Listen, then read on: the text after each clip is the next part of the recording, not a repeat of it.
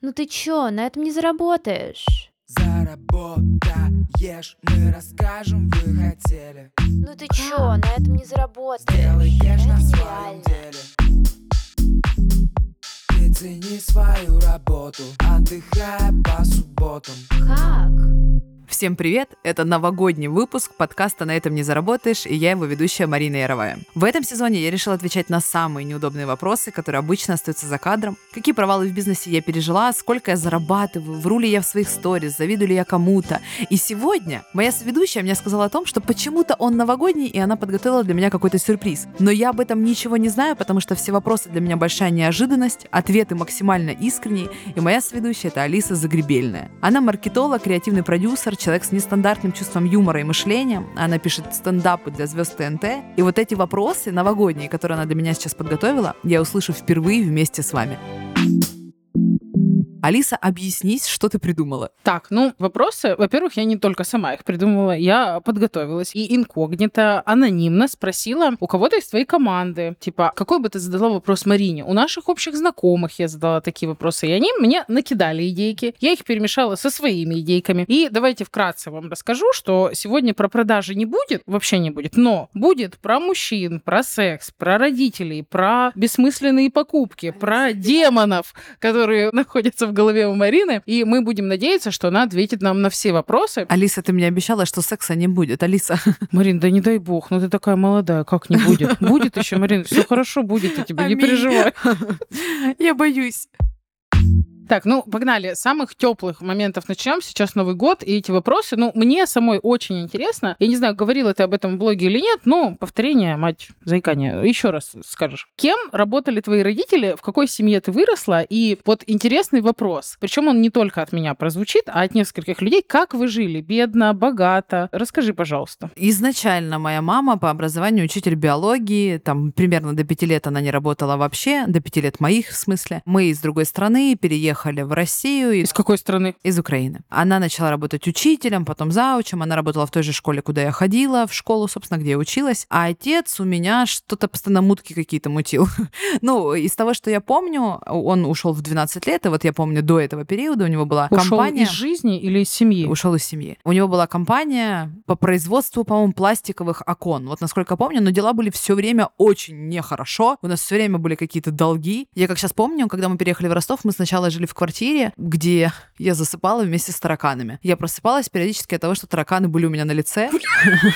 Это, прав... это прям, это жиза, но это было ужасно. Это я сейчас смеюсь, тогда я, конечно, рыдала жестко. Это ужас. Потом мы переехали в дом, и, возможно, вы помните, раньше были такие стены, как эм, штукатурка, на которую наносили рисунок. И вот эта штукатурка на меня все время осыпалась. И я вот так лежала перед сном, вот все ковыряли ковры, а я ковыряла штукатурку. И у меня в стене просто рядом с головой было такое количество глубоких дыр. Дом был, конечно, такой себе. Он просто, знаете, стоил он 3000 рублей в месяц аренда. Возможно, тогда это была какая-то нормальная цена. Я, конечно, не знаю, я не помню цен тогда. А сколько тебе было лет? Мы сейчас посчитаем быстренько. М, Это было примерно лет 20 назад, где-то, может, чуть меньше. М, Нормально, не такой дорогой дом был на самом деле. Он был вообще недорогой, да, так оно и есть. В какой-то период жизни вроде как стало что-то лучше, и мы даже на полгода переехали в двухэтажную квартиру, и мне казалось, что наконец-то я почувствовала роскошь и вкус жизни, но это быстро закончилось, отец ушел, появились долги, и моя мама взяла на себя все, и мы еще жили вместе с бабушкой, и вот ей нужно было обеспечивать меня, бабушку, съемную квартиру, выплачивать огромные миллионные долги. Там на самом деле не очень позитивная история, но смысл в том, что для меня, конечно, тогда мать сформировалась моя как такая очень сильная женщина, которая все может взвалить на себя, все решить. Она все время говорила фразу, что жалеть себя нельзя, и это, конечно, на мне отразилось сильно. Я пошла работать э, в 13 лет впервые в жизни. Как пошла, да? Меня пошли, меня отправили. Мама сказала, иди работай. И у меня до сих пор есть дневник, который я тогда вела, в котором прям есть заметки. Я сижу сейчас на работе в офисе, я очень сильно плачу, я не хочу, а вообще-то я хотела бы курить. А мама здесь, и я не могу при ней курить. И я попробовала впервые секреты в 13 лет, и я очень печалилась, что я вот сижу на работе в каникулы, все гуляют, а я вот сижу тут, нумерую странички всякие разные, обзваниваю, там кому-то факсы отправляю. Еще и, блин, покурить не могу. Ну, а потом уже моя мама ушла в офисную работу, она была директором по персоналу, потом финансовым директором. Но это уже было тогда, когда мы с ней не жили. это она уже сейчас. Она у меня молодец. Классно, слушай. А, к слову, вот я дополню, у меня бабушка последние 20 лет работает вахтером в общежитии. Причем, что ей там уже сейчас 75 лет, она работает посменно, то есть сутки через двое. Сейчас она вообще работает двое суток подряд, потом два дня отдыхает, потом опять двое суток. Ей всегда кажется, что она должна работать среди молодежи для того, чтобы не стареть. И я, кстати, считаю, что это очень правильно. Но из-за того, что она работала сутками, а мама была в командировках, а потом она вообще от меня съехала, представьте, какой разгульный образ жизни я вела. У меня всегда были невероятные тусовки, все новые года мы встречали вместе. Была куча алкоголя, возможно, поэтому 10 лет после я не пила вообще. Но образ жизни, конечно, у меня, как у подростка, был отвратительный. Но спасибо большое родителям за то, что они мне вообще это позволяли, и я прошла такую школу жизни. Ну, ты ответила на половину вопросов о детстве. И сейчас прикольный инсайт у меня. Может быть, из-за этого тебе сейчас так важна эстетика дома и вообще дом, где ты находишься, потому что, может быть, в детстве у тебя этого сильно не хватало. Я сейчас задумалась о том, что я смотрю иногда, как ты сильно вкладываешься. Думаю, а было ли бы у меня столько денег вкладывалось ли бы я так? А сейчас я понимаю, что, ну, нет, потому что у меня другое детство было, у тебя такое. Классно. Обратите внимание на то, чего вам не хватало в детстве. Возможно, сейчас это ваше самое большое желание. На самом деле это правда, и до 29 своих лет я ни разу в жизни не испытывала чувства, о, это мой дом, мне здесь комфортно, я туда хочу, боже мой, это мое место. Я ненавидела всегда все свои квартиры, они у меня всегда были просто ужасные. И потом, когда я уже снимала сама квартиру, потом у меня была собственная, они были прям отвратительные. И у меня, правда, была огромная мечта переехать туда, где вот будет все так, как я хочу, это будет мой дом, моя душа. И, конечно, я сейчас просто невероятно кайфую. И это абсолютно точно, мы прям сильно отыгрываемся во взрослом возрасте. Классно.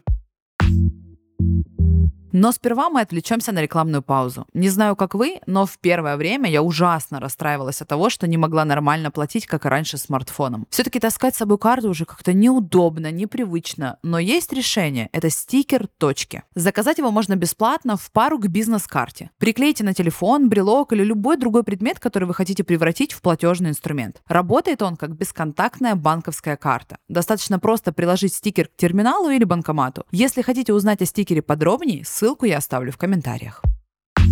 Следующие вопросы. Большая тема, которая набирает у тебя очень много просмотров, знаю, в Инстаграме. Сама подключена к ней всегда. То есть, когда ты об этом рассказываешь, это моя любимая тема, тема похудения. Сейчас-то видно, что ты таешь на глазах. Я с каждым разом прихожу в офис, ты все меньше, меньше, меньше. Но я, как человек с лишним весом, хочу сказать, я уверена, у тебя были неудачные попытки похудеть. Так вот, расскажи о неудачных попытках похудеть и о самых антиплохих способах похудения. Какие ты пробовала и какие вообще не советуешь. И я уверена, в твоих жизни было много, но какие-то ты такая, блин, ну это вообще much. Ох, это, это нужно, знаешь, перекопать все свои архивы в голове и понять, какие именно истории рассказывать, потому что я имею лишний вес примерно с 10 лет. До 10 лет я занималась спортом, а потом я начала просто пухнуть на глазах. И на самом деле, конечно, все это не очень радужно, достаточно интимно, но давайте расскажу. Примерно в 14 лет я весила сильно больше, чем все свои одноклассницы, и я пошла в школу с 6 лет, не была в четвертом классе, так получилось, что все мои одноклассницы были на 2 года старше меня. И, следовательно, девочки в 16 лет уже как бы, ну, нет-нет, да имеют личную жизнь, у них есть мальчики, у них что-то происходит, а я росла еще и училась в такой, знаете, прям реально школа жизни, как вот снимает Гай Германика. Вот у меня примерно был такой класс. А, Одновременно со мной учились девочки, которые уже в, там, в 15 имели по 5 абортов, которые жестко бухали, вели невероятный просто, в кавычках, да, образ жизни. И, конечно, я чувствовала себя чуть-чуть отстающей. Через лет 20 об этом снимут фильм. Не хотелось бы. Будем без имен. Но я понимала, что у меня нет личной жизни, и я вешу уже килограмм, наверное, 90 в тот период. Ну, то есть, прикиньте, маленькая 14-летняя 90-килограммовая девочка. Из-за этого я начала худеть. То есть, меня так булили одноклассники, мне очень хотелось каких-нибудь ухаживаний вот в этом пубертатном возрасте. И я тогда похудела на 30 килограмм, и, если честно, вообще не помню как. И есть у меня подозрение, что в 14 было худеть сильно проще. Потом у меня появились отношения, был мальчик такой, знаете, он был а, грозой одной школы. я так состоялась прям в этом. Мы встречались несколько лет, потом мы расстались. И несколько лет у меня не было отношений вообще. И вот мне 19, и я снова разбухла. А, и у меня опять нет личной жизни. И опять срабатывает тот же самый паттерн. Мне кажется, что у меня нет личной жизни из-за веса, и мне нужно похудеть, а я снова вешу где-нибудь там под 95. Да вы знаете, наверное, я сейчас соврала, возможно, даже больше 100. Я похудела на 30 килограмм и увидела цифру на весах 79. Это было вау. И тогда у меня снова появилась личная жизнь, и опять у меня так паттерн оп, и захлопнулся. Я подумала, все, взаимосвязь есть, все работает. Спойлер, это ужасно отразилось потом на мне. Тогда я худела через э, сыроедение. Я не знаю, что со мной случилось и почему я так делала, но месяц я не ела вообще никакую обработанную пищу, то есть это были орехи, фрукты, овощи, там какая-то трава, и, конечно, тогда я очень быстро похудела. Буквально, наверное, месяца 4, и у меня было минус 30 килограмм. Сейчас же на эти 30 килограмм я потратила 9 месяцев. Возможно, это старость. Возможно, метаболизм, к сожалению, уже так не работает, и, к сожалению, кожа так не подтягивается. Черт ее побери. Может, сейчас ты просто делаешь это правильно, а не траву э, с орехами ешь? Может быть, да, это действительно так. Ну и вот потом, когда я уже встретила своего будущего бывшего мужа, он жарил мне картошечку, заботился, говорил, Мариночка, я купил тебе сладости, моя ты булочка, моя ты шоколадочка. Господи, почему вы развелись? Это же идеально. Я поэтому, так мы подожди, мы поэтому и сошлись, А, понимаешь? Мой хороший. Травма к травме, как говорится. Думаю, боже, сколько заботы. Обо мне мама же так не заботилась, она же работала, я напомню. Обо мне так только бабушка заботилась. Я думаю, боже мой.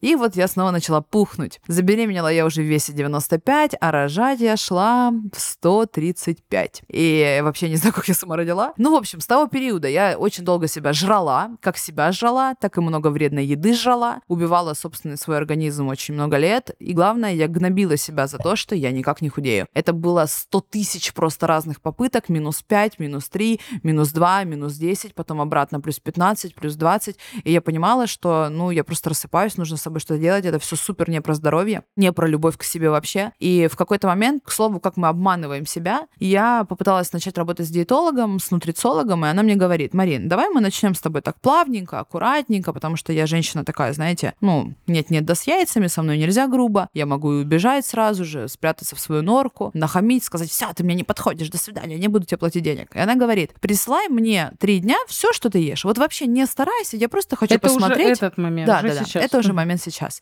Говорит, показывай, что ты ешь. Я думаю, ну окей, хорошо, буду прям жизу показывать, не буду врать. И вот знаете, на третий день я открыла медиафайлы, да, там в WhatsApp, которые я ей присылала, и охренела. Мне стало, ну прям до слез больно. Вот, возможно, я даже могу сейчас расплакаться на этом моменте, потому что я такую шлачину ела. Знаете, называется самая нищебродская бомжатская еда, которая только может быть, которая совершенно не про заботу о себе. То есть мне казалось, что я такая вся за эстетику, я такая вроде как обеспеченная, а смотрю, а у меня там просто хлеб, сосиска, сверху сыр, доширак, сникерс запитый колой, чипсы какие-то. Вот просто я была таким мусорником, который весь шлак в себя принимал бесконечно. И это было очень больно, потому что обманывала я себя жестко. Мне казалось, ну в смысле, да я же вообще почти ничего не ем, да? Ну как бы, ну почему я набираю, я не понимаю. А потом ты видишь реалии и думаешь, пу-пу-пу, что-то с тобой не так, Марина.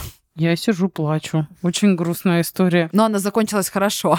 Если что, все нормально, у меня минус 28 килограмм сейчас. Я на пути своем. Мне еще долго, если что. Интересно было послушать о мужчинах. Как раз-таки у меня был вопрос, а мешало ли это или не мешало тебе знакомиться. На самом деле, вы же понимаете, что все в голове, и оно действительно не мешает. И с условием, что я сейчас вешу больше, чем тогда, когда худела, у меня все прекрасно с мужчинами. И это вообще не равно. Но в моей голове, вон той маленькой девочки сформировался именно такой сценарий, что только если я худая, тогда я кому-то нужна, а пока у меня есть лишний вес, я никому не нужна. И это то, что потом я впереди еще лет 15 в себе прорабатывала минимум, да и давайте честно, прорабатываю до сих пор, потому что ходить, допустим, на свидание сейчас для меня это про жесткий страх отвержения. Я каждый раз думаю, боже, а если он увидит меня, а вдруг он подумает, что я вот толстая? Хотя, например, на тех же самых сайтах знакомств я выкладываю совершенно реальные фотографии специально, но все равно внутренне там такое количество тараканов сидит. Так что просто очень важно, конечно, работать со своей головой и лечить ее. Прикольно, что ты сказала, что на сайте знакомств там столько тараканов сидит. Будьте осторожны, пожалуйста, с тараканами. Это а правда. Сразу отсекайте как-то это. Слушай, ну давай поговорим тогда о мужчинах, о сайтах знакомств. Ах. Ну и самое банальное, давайте. Марина Яровая. Какой идеальный мужчина? Давай топ-3 качеств идеального мужчины. И вот без этого вот никуда. Просто вот вообще дизлайк. Мгм, Давай. Ну вот есть первое качество, которое, наверное, является, знаете, таким типа баяном. ну то есть это первое, что приходит в голову, наверное, каждой женщине, когда она думает о мужчине. Давай проверим. Алис, вот у тебя номер один это что? Ну, как ни странно, с возрастом он изменился. У меня номер один а, добрый. Добрый. Ну ладно. Но я считаю, что номер один — это мозг. И мне кажется, что просто это все вокруг У говорят. меня следующее чувство юмора и интеллект идет после доброго. Да. Просто я уже встречалась с интеллектуальными злыми мужчинами, и я поняла, что, ну нет, доброта — это пиздец как важно. Поэтому это, у меня, ну вот они, следующее идет интеллект. Ну вот смотри, я точно не хочу чувствовать себя умной, слишком умной, чтобы рядом со мной был тупой мужчина. Вот это прям точно нет. То есть интеллект важно. Но если мы не будем брать интеллект как качество, потому что Блин, это я вообще не качество. с людьми, в принципе, не общаюсь. Мне кажется, С что это какая-то моя людьми. фобия. Я когда вижу два типа людей, это женщины и мужчины, тупые и нытики. Это все. Я вообще прям не могу. Я пытаюсь раскопать, что это для меня, но как мне человек начинает ныть, так я такая, ну все, я домой, мы никогда больше не увидимся. Как-то даже честно начинаю говорить об этом. Да, да, согласна полностью. Ну вот смотри, если мы интеллект не берем, то, наверное, это, конечно, чувство юмора, это сто процентов, потому что я не знаю, как можно жить в долгу и строить отношения в долгу без чувства Я юмора. вышла замуж за комика. Здравствуйте. Да, я думаю, ты меня понимаешь. Да. А второе, Размер? Ну, в смысле, кошелька? ну, кошелька, его. А давай смотри, точно, уверенность в себе, потому что мне кажется, для мужика это очень важно. Не важно, как он выглядит вообще, не важно, что какой у него там рост, какие у него волосы, лисеет он или нет, какого цвета глаза. Вот если он уверен в себе со своей харизмой, это подкупает просто Хитрая невероятно. ты, Марина, конечно. Если уверен в себе, то и с размером, наверное, все нормально. Это смотрите, как убила двух зайцев сразу. По-разному бывает, если честно. Ну и харизму уже сказала, и давай следующее. Вот есть такой важный пункт для меня, называется он высокая организация жизни. Я для себя это так изобрела, потому что это моя ценность. Можно ли тебя назвать меркантильной здесь? Нет, подожди. Вот смотри, высокая организация жизни — это когда мужик не придумывает себе, да вообще любой человек, не придумывает себе сложности. То есть если он понимает, так, вот это у меня тут не получается, здесь что-то тянет энергию, здесь как-то очень долго у меня на это уходит времени, он такой, я сейчас все это решу. И решает без, знаете, вот сидения с геморроем, типа, блин, ну а как, ну а что? Вот такие долгие, которые не могут решиться на что-то. Вот это меня очень сильно раздражает. Я люблю быстрый ум, я люблю... Когда они объясняют, что, «И, блин, да я бы сделал, но кто-то другой в этом виноват. О, Да, господи, да, да. убейтесь! То есть э, высокая организация жизни это про то, что мне это не нравится, я это быстренько изменю. Я сделаю так, чтобы мне было удобно и комфортно, и желательно, чтобы было удобно и комфортно моей женщине. И вот это просто супер топ. Вот это я прям очень люблю. Это как раз-таки и говорит, если честно, и о достатке, и о мозге, скорости принятия решений. И мне кажется, это такой прям показательная штука. Слушай, это такой взрослый показатель. У меня интересный случай в жизни произошел, что я раньше такая сижу, и такая, мужчина должен что-то уметь делать по дому. Вот. А сейчас я такая, мужчина должен, может уметь, я не отрицаю это. Но если не умеет делать по дому, то он может легко за это заплатить. У меня мужчина вроде как и умеет, но он такой, я просто каждый день смотрю на эту тумбочку, и я понимаю, что меня это так вытягивает, что такой, да хер с ним. И он заказал мастера, который делает эту тумбочку, она дороже выходит. Мастер вышел дороже, чем тумбочка. И я вначале такая, ну неужели ты сам не мог? А потом такая, думаю, ты что доелась до него, господи, делай, что хочешь. Да, так и это есть. очень взрослое и интересное качество. Девочки, берите в дневники желаний. О минусах мы поговорили, но все же, есть ли какой-то вот такой минус, который точно нет, ну вот прям не твое, можно парочку, только давай это не отсутствие чувства юмора, а что-нибудь другое придумаем. Понятно, что без юмора, без интеллекта уже все, иди гуляй. Я поняла, что по типу своей личности я ужасно ненавижу нарциссов. Вот это для меня вообще не моя история. Приведи примеры нарциссизма. Ну, нарциссы есть разные, есть депрессивные, есть обычные, но, к сожалению, ни то, ни другое. То есть это человек, который все время зациклен на себе, это, как правило, всегда неуверенный в себе человек, это человек, которому нужно бесконечно давать комплименты, хвалить, давать признания, просто, ну вот все о нем, все всегда о нем, он зациклен на своей внешности. Я все-таки, ну, в мужчинах уважаю другое. Хотя я знаю, у меня есть большое количество подруг, которые сами преобладающие нарциссичные, да, потому что у нас у всех есть доля этого нарцисса всегда. Кем бы мы ни были, по какой типологии мы не были, мы всегда нарциссы просто в разном процентном соотношении. И вот мужчина такой стопроцентный нарцисс или даже на 80% для меня это какой-то ужас просто. То есть это мужчина, который бесконечно смотрит на себя в зеркало, он просто я, я, я, только я. При этом за всем этим стоит именно неуверенность в себе. И вот это для меня, конечно, такой звоночек.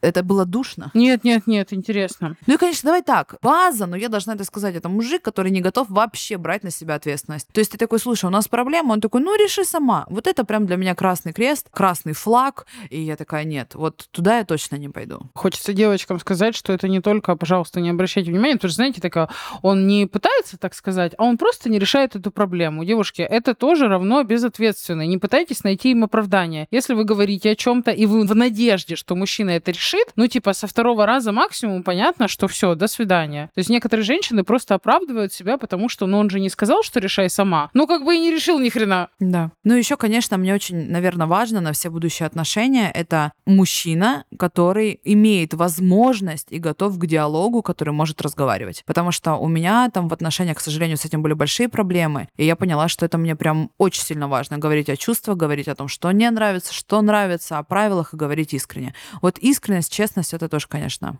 важная штука. Да, прикольно, с возрастом приходит. У меня недавно пришло, что мне нравятся мужчины, которые любят детей, и они вот по характеру другие. А тебе вот должно важно быть, чтобы мужчина любил детей. Но я просто бы. обладаю падчерицей, а у тебя, возможно, будет мужчина. Думаю, что невозможно, а скорее всего. Вот. М, Но и вот этот момент очень важен. Я просто смотрю по себе, думаю, а если бы... Я просто знаю женщин, которые не любят детей, и не любят детей мужа, муж не любит ее ребенка, и это прям капец какая проблема. Поэтому Об этом я, кстати, еще не задумывалась.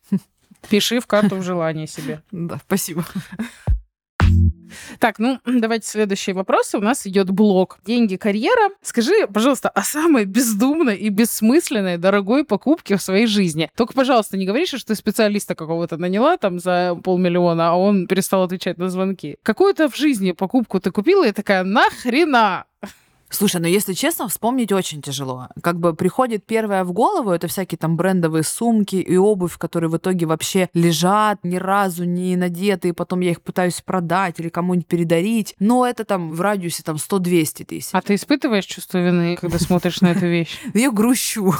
Но если совсем честно, я очень легко отношусь к деньгам. И у меня не бывает такого, что такая, вот, столько денег впустую потратила. Ну, как-то, ну, потратила, придут заново. Из того, что вспоминается, я однажды, когда мне было 19 лет, купила себе тачку. Или 18 мне даже было. У меня не было вообще денег, и я просто Мы же о подошла- машине говорим да, сейчас. да, да, да, о машине. Я подошла к подруге и сказала, слушай, возьми кредит, пожалуйста. Я там с ней была знакома три месяца. И подожди, я прям повторюсь, я была знакома с ней три месяца. Я говорю, возьми на себя кредит, пожалуйста, а ей просто там 25, по-моему, было, а мне 18. И мне не давали кредит. Ну, типа там 300 тысяч возьми, я купила там Peugeot 206, по-моему, у меня было. Она пошла такая, окей, конечно, взяла кредит. И 4 месяца я каждый божий день ебашилась. Просто я каждый день отдавала кучу бабок за то, что я в кого-то врезалась, что-то нарушала, подрезала, аварии, ДТП. Вот с первого дня, как я села за руль, я платила деньги. И вы знаете, почему я считаю, что эта покупка глупая? Не потому, что у меня не получилось водить. И, кстати, я до сих пор не вожу с того периода. Я через 4 месяца продала эту машину. Она вообще была не на ходу. Она не вылазила просто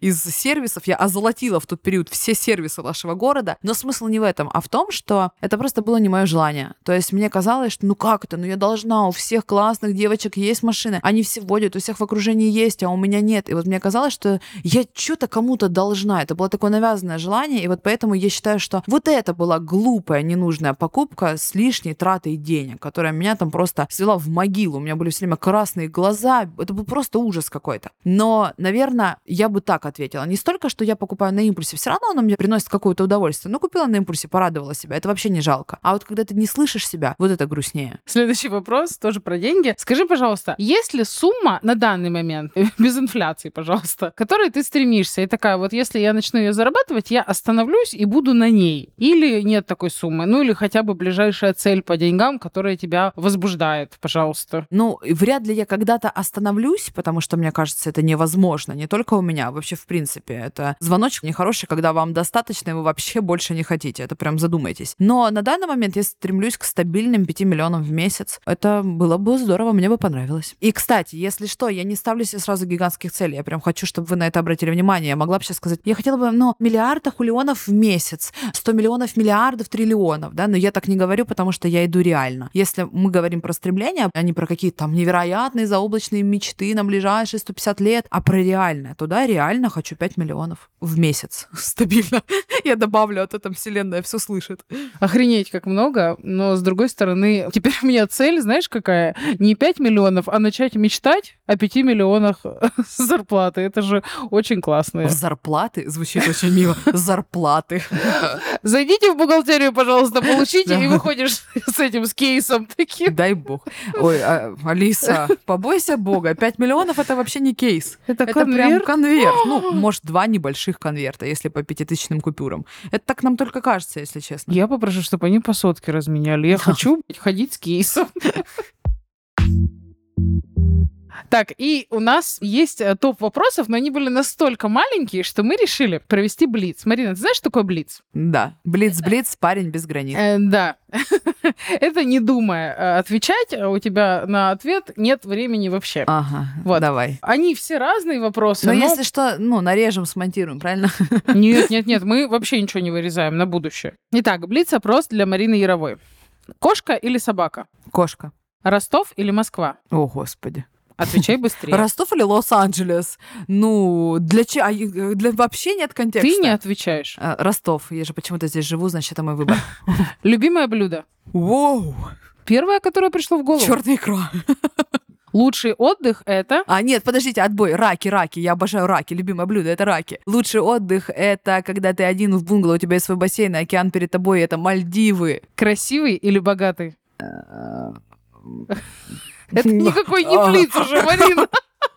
Красивый или богатый. И все, нет, опять вообще ничего. Нет, ну, невозможно ничего. выбрать. Надо, Не, ну невозможно. надо. А красивый душой или телом? Телом. Честно, мне на мужскую внешность все равно. Богатый. Ну давай богатый. Мы не боимся быть меркантильными. Я бы тоже выбрала богатый. Вообще, сто процентов. Зачем мне красивый, правильно? Да. Ну и последний вопрос. Актер, который услышал бы точно «да» от тебя. Том Харди. Отлично, это был новогодний выпуск. Спасибо большое. А вообще сейчас я хотела бы, чтобы ты что-то сказала нашим слушателям. Вот это неожиданность, Алиса. Благодарю тебя.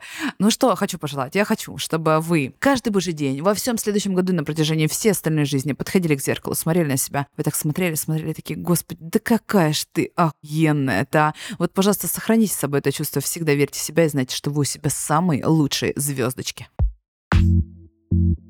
А с вами был новогодний выпуск подкаста «На этом не заработаешь». Я его ведущая Марина Ярова и Алиса Загребельная. В следующих эпизодах я продолжу отвечать на неудобные вопросы, которых так боятся практически все эксперты, но это уже будет после Нового года. Слушайте новые эпизоды на всех платформах, где вы привыкли их слушать. Подписывайтесь, ставьте звездочки, оставляйте отзывы на Apple подкастах, особенно новогодние. Ну вы же можете меня поздравить, мне будет очень приятно. Ставьте сердечки на Яндекс Музыке. Меня можно найти в Инстаграме и в Телеграме, а все ссылки можно найти в описании этого эпизода. Услышимся в следующем выпуске.